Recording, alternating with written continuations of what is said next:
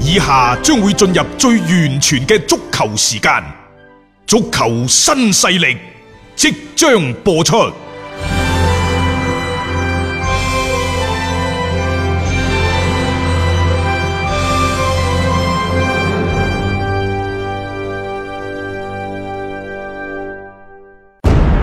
足球場，英雄地，幾多難忘時刻。攞翻住個波，從廣州太陽神到恒大富力，從東較場驚天一射到亞冠加冕，從童話變成現實，從英雄變成傳奇。最偉大嘅球員，最不可思議嘅入球，勝敗之間只有一線，神奇之處，魅力所在，一比零啊！各位，只可意會，更可言傳。足球新勢力。各位朋友好，歡迎收聽今日嘅足球新勢力。其實從上個禮拜開始呢，我哋足球新勢力嘅節目，禮拜一到禮拜日係全面拉通，每日呢就六點到七點準時帶同大家呢就喺 FM 一零七七呢度見面嘅。咁啊，今日呢嗯係比賽日，嗯，誒喺、今晚嘅賽事當中呢，有英超啦、啊意甲意甲啦啊、啊啊等等，包括呢就係、如果要睇下法甲都有嘅，法甲都有，都有啊係咁嗯其中呢，唱主打嘅肯定係英超，但係喺未講今晚賽事之前呢，其實有一份嘅誒、呃、報告呢係可以同大家分享下嘅，因為按照英格蘭每日電訊報所講呢，從舊年十二月中到嗯上個禮拜，亦、就係前後二十日嘅時間多啲。嗯英超球隊嘅傷病報告高達九十六份，亦就係有九十六人次係係受傷嘅。誒、尤其呢，就喺呢一個所謂魔鬼賽程期間，即係最近呢幾個星期啦。嗯係啊，即係傷完一個有一個，誒、比較有名嘅包括係夏利卡尼啊嗯等等嘅球員，咪、紐卡素嗰場大家記唔記得啊？即係對李斯特城嗰場賽事，嗯佢咪、輸波嘅，因為因為嗰場波真係冇得打紐卡素，基本上廿分鐘之內傷咗四件。咁點踢啫？ 四個球員廿分鐘傷晒啊！咁你諗下嗰種嘅頻率，傷病嘅頻率呢，係好高發嘅。啊，咁亦都即係再一次反映到就係點解呢段時期裏邊呢，呢種嘅傷病嘅情況咁犀利呢？啊，成班球員好似都嗰個狀態同埋嗰種嘅攰呢，係體現到出嚟喎。但係我哋話英超嘅傷病報告九十六份啊，真正傷嘅人呢，即係打唔到要離場嘅係五十三個人。啊，實際上，誒、呢、個現象呢，已經係即係誒、引起咗國際職業球員協會嘅高度關注。嗯，呢個國際職業球員協會呢，已經喺近日係敦促國際足聯以及係各足球機構，希望佢哋加快解決全球賽事過於密集嘅問題。係因為而家真係密得好緊要表嗯面上我哋睇呢係英超嘅魔鬼賽程，但係除此之外呢，即係第一球員喺六七月份，即係以歐洲賽季為例，佢哋真真正正得到休息嘅時間係少咗。另外喺賽季開始咗之後，基本上而家係三日一場賽事，嗯你可以計到嘅，即係話一個球員一個賽季落嚟，從八月份打到第二年嘅五月份，你計佢九個月啦，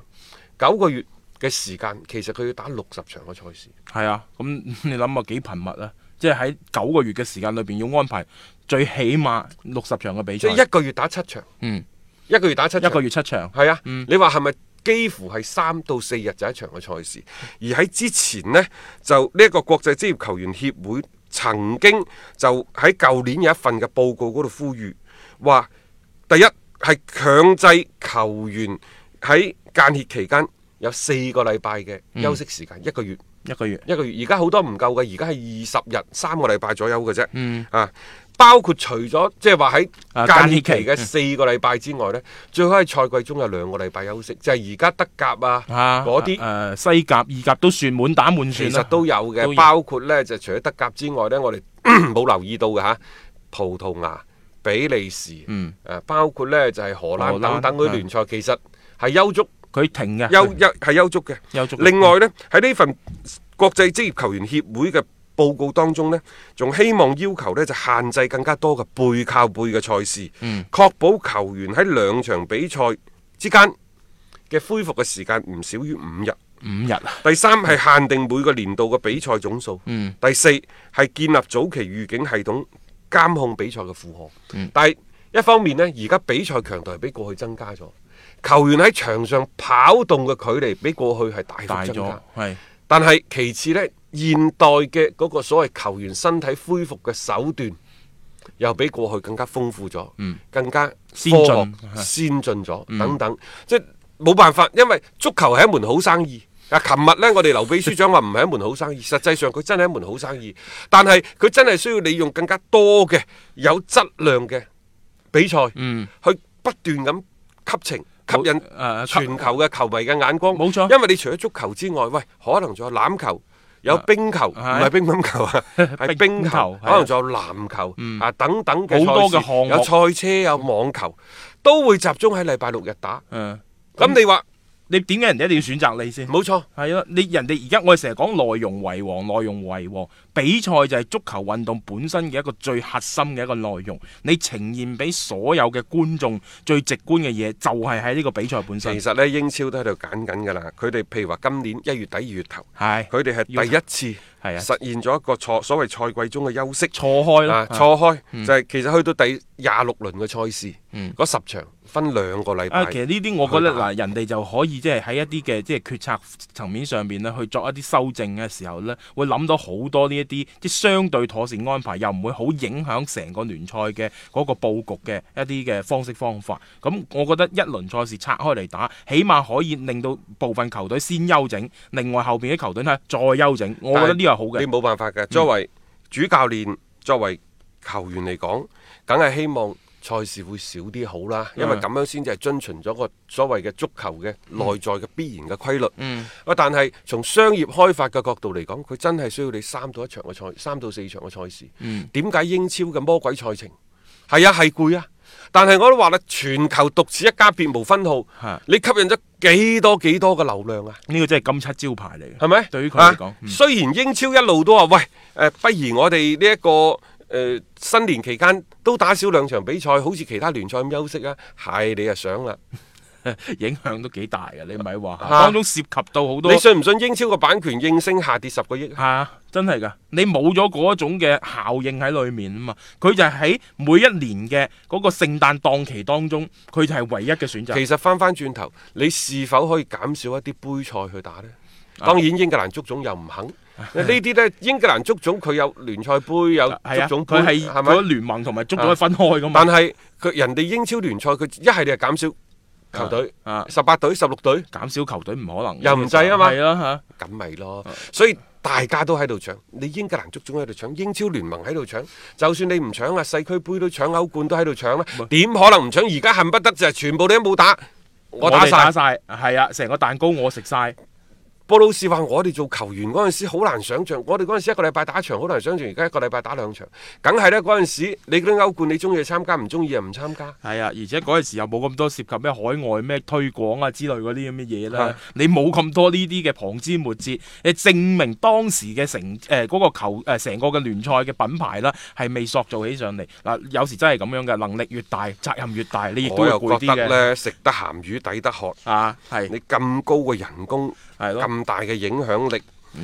當然啦，球員嘅身體係最重要嘅。咁、嗯你可唔可以即係話誒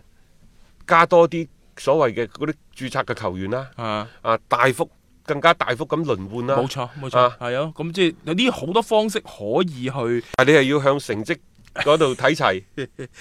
咁咪大力去培養球員咯。而家呢，啊就維持一個相對嘅而又好微妙嘅平衡。嗯實際上呢，傷病呢，肯定亦都係足球運動你必然。撇唔開撇唔關係開嘅一㗎範你有比賽我哋成日喺度講，就話當賽季初你幾咁勁都好，係咪？去到賽季中，當你嘅賽事逐漸增加，球隊嘅傷病逐漸多起身，考驗你板凳深度嗰陣時，先至係考驗到整個俱樂部，又或者成隊球隊喺整個漫長嘅賽季當中，你嘅實力嘅真實嘅體現。點解利物浦佢要捨棄某一項半項嘅杯賽？其實你睇佢啊，足總杯佢都捨棄㗎。係啊，只不過過咁都贏到係，嗰隊二隊贏到，係咯。贏咗人哋嗰隊一隊，係咁㗎咋。意外嘅啊呢個收穫嚇，你好明顯你會睇到就係利物浦，佢哋一定係英超聯嘅冠軍係重中之重。嗯除此之外，就兼顧歐冠啊，然後呢，杯賽嗰啲杯賽隨緣就啦隨波逐流，係啦就算啦。如果去點到解咪世去俱啦杯佢打？因為可能世俱杯十年至打唔係一同埋未度未攞過。 係即係呢個有咁嘅機會擺喺面前，而且仲要係打兩場波就到決賽，冇乜所謂，嗰、個影響唔大嘅。嗰啲啊所以我就話誒、呃一方面係呢一個巨大嘅影響力啊，呢、一個超乎尋常嘅收入人工，嗯另外傷病頻密嘅賽程，嗯仲係嗰句食得鹹魚抵得渴，係啊，呢、一個所謂嘅新年期間嘅魔鬼賽程係加劇咗球員受傷嘅風險。嗯咁但係亦都因為呢個新年期間嘅魔鬼賽程，係令到呢個聯賽嘅品牌不斷咁上漲。其實球員亦都從中係得益嘅。嗯你如果話將呢一個足球嘅賽事又或者各國嘅聯賽，比喻成為一場打仗，唔好話戰爭啦，打仗。嗯打仗係嗯你最後你係贏咗嘅，但係打仗係要付出代價，係要係付出傷亡嘅冇代價錯，嘅咩叫喎。殺敵一萬自損八千， 真係咁啊！八千係比較多，三千啦比較好少少，睇下你點樣去控制啊啦。好啦，我哋睇翻呢就今晚嘅英超聯先啦。 係誒、首先出場嘅呢係誒、車路士啊、嚇、熱刺啊等等啊，曼聯都喺十一點鐘呢就會同大家係見面嘅，嚇誒都比較集中啊嚇。咁咁啊曼聯呢，就啱啱周中打完聯賽杯，一比三就輸咗俾曼城。嗯嗯。誒、當然啦，喺五日之內經歷兩場嘅杯賽，嗯誒都冇贏到，一個係英格蘭足總杯，又和咗狼 隊啊嘛，一個嚇係。誒呢個英聯杯第一回合 咁啊輸咗俾曼城，其實即係而家對於曼聯呢，就嗰種嘅質疑聲音又開始㗎啦。其實整體走勢係我哋嘅其預實料呢之班中。波無需要質疑嗯佢，佢、啊啊就係咁嘅就係咁啊嘛，就係、好幾場，然後呢， 可能有三幾場呢，佢係一個嘅誒啊不勝嘅狀態。但係你想佢一路咁樣輸落去，輸到呢好似冇譜咁嗰只呢，我又覺得曼聯佢又唔會嘅噃，佢總會係喺一啲嘅比賽裏邊，佢突然間呢又好翻嘅喎。但係最近兩場賽事，誒三場賽事啊，兩場零零比零，嗯一場一比三，嗯亦就話三場賽事只係入啊咗一個波，係嗰、個進攻嘅效率係落咗嚟嘅。係但啊再加上呢，就即係賽程真係頻密，馬古尼就受傷缺陣一個月，嗯根根本上嗰條孱弱嘅後防線，而家。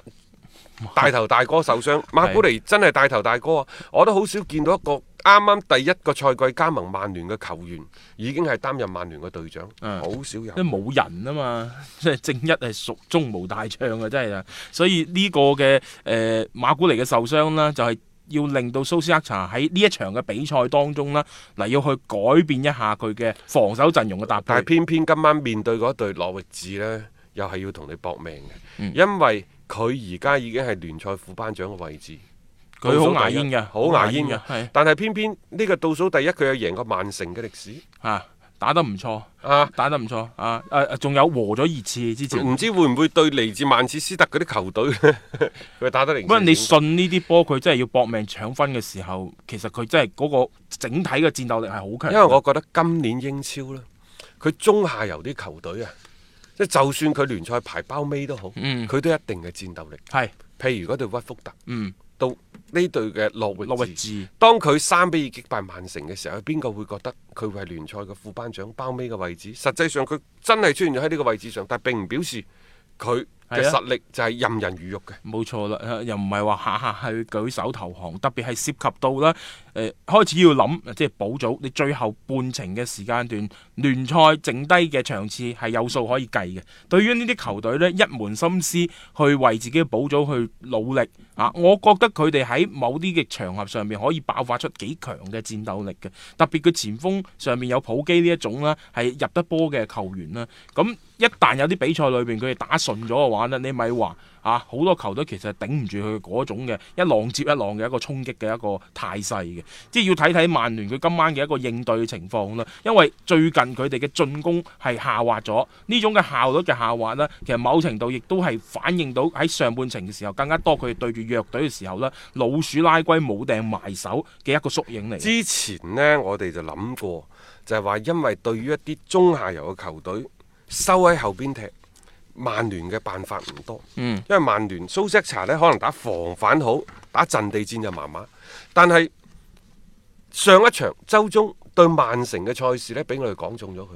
就係話當人哋變陣嘅時候，佢嘅反應係慢半拍。嗯，琴嗰周中嗰場賽事唔單止慢半拍，慢咗幾拍，即係對於突然間變陣打翻三後衞，頂咗頂喺前邊喺前場就地反搶嘅嗰隊曼城嚟講呢，成隊曼聯嘅表現係堪稱災難災難級嘅，嗯根本上係無從應對，即係整個過程係混混噩噩。三十分鐘俾人打爆，誒、上半場三個波打爆咗，你根本上你睇到蘇斯踩喺旁邊嗰啲束手表情無策啊，就叫做吓。下半場你話追翻只，喂，可能嗰邊都係輕縮一縮噶咯喎。啊！呢呢啲我覺得唔可以太過托大嘅嗰一個嘅所謂嘅入波嚇、即係有好多時候大比分領先呢，咩情況都會出現。但係即係喺場面上面係反映咗一樣嘢，蘇斯克查對於一啲嘅比賽過程當中出現問題嘅時候，佢缺乏相應嘅一啲方案。因為嗰場賽事呢，周中嗰場賽事呢，我睇格調南打嘅係無風陣，嗯打嘅係無風陣，通過前場一個靈活嘅走位。其實就主打兩個邊同埋兩個邊同埋中衞中間嗰個位置，猜到你鬆，然之後中間突然間再前插頂喺嗰度，基本上無風陣。就咁樣一變呢，曼聯似乎佢應對嘅辦法唔係咁多。嗯，冇錯。即係呢個其實係頭痕嘅，即係其他球隊其實都知道你曼聯呢籠嘢就係可能打防反會更加係耍家。咁一旦就係話我面對翻你曼聯嘅時候，我有一啲相應嘅一個變化嘅時候，你蘇斯克查有冇第二套嘅方案可以出嚟？佢哋呢喺聯賽即係二比一贏曼城嗰陣時呢，其實都係咁擺噶啦。只不過呢，佢條防線收得更加厚，有波後邊就直接揾拉師傅，嗯啊揾丹尼詹士。啊，就係掟上去嘅啫啲波，哈哈簡單。即係嗰場波呢，佢係預咗個節奏就係咁噶啦。我喺後邊守住，有波去湧啦。啊但係嗰下嘢，即係周中嗰場英格蘭聯賽杯，曼城突然間一變變陣呢，佢突然間就覺得無所適適從，唔識打。又或者佢開頭預計嗰種戰術呢，就並唔係好似。二比一聯賽贏曼城嗰陣時咁樣打，佢係想通過啲中場嘅過渡去同同對手力拼嘅。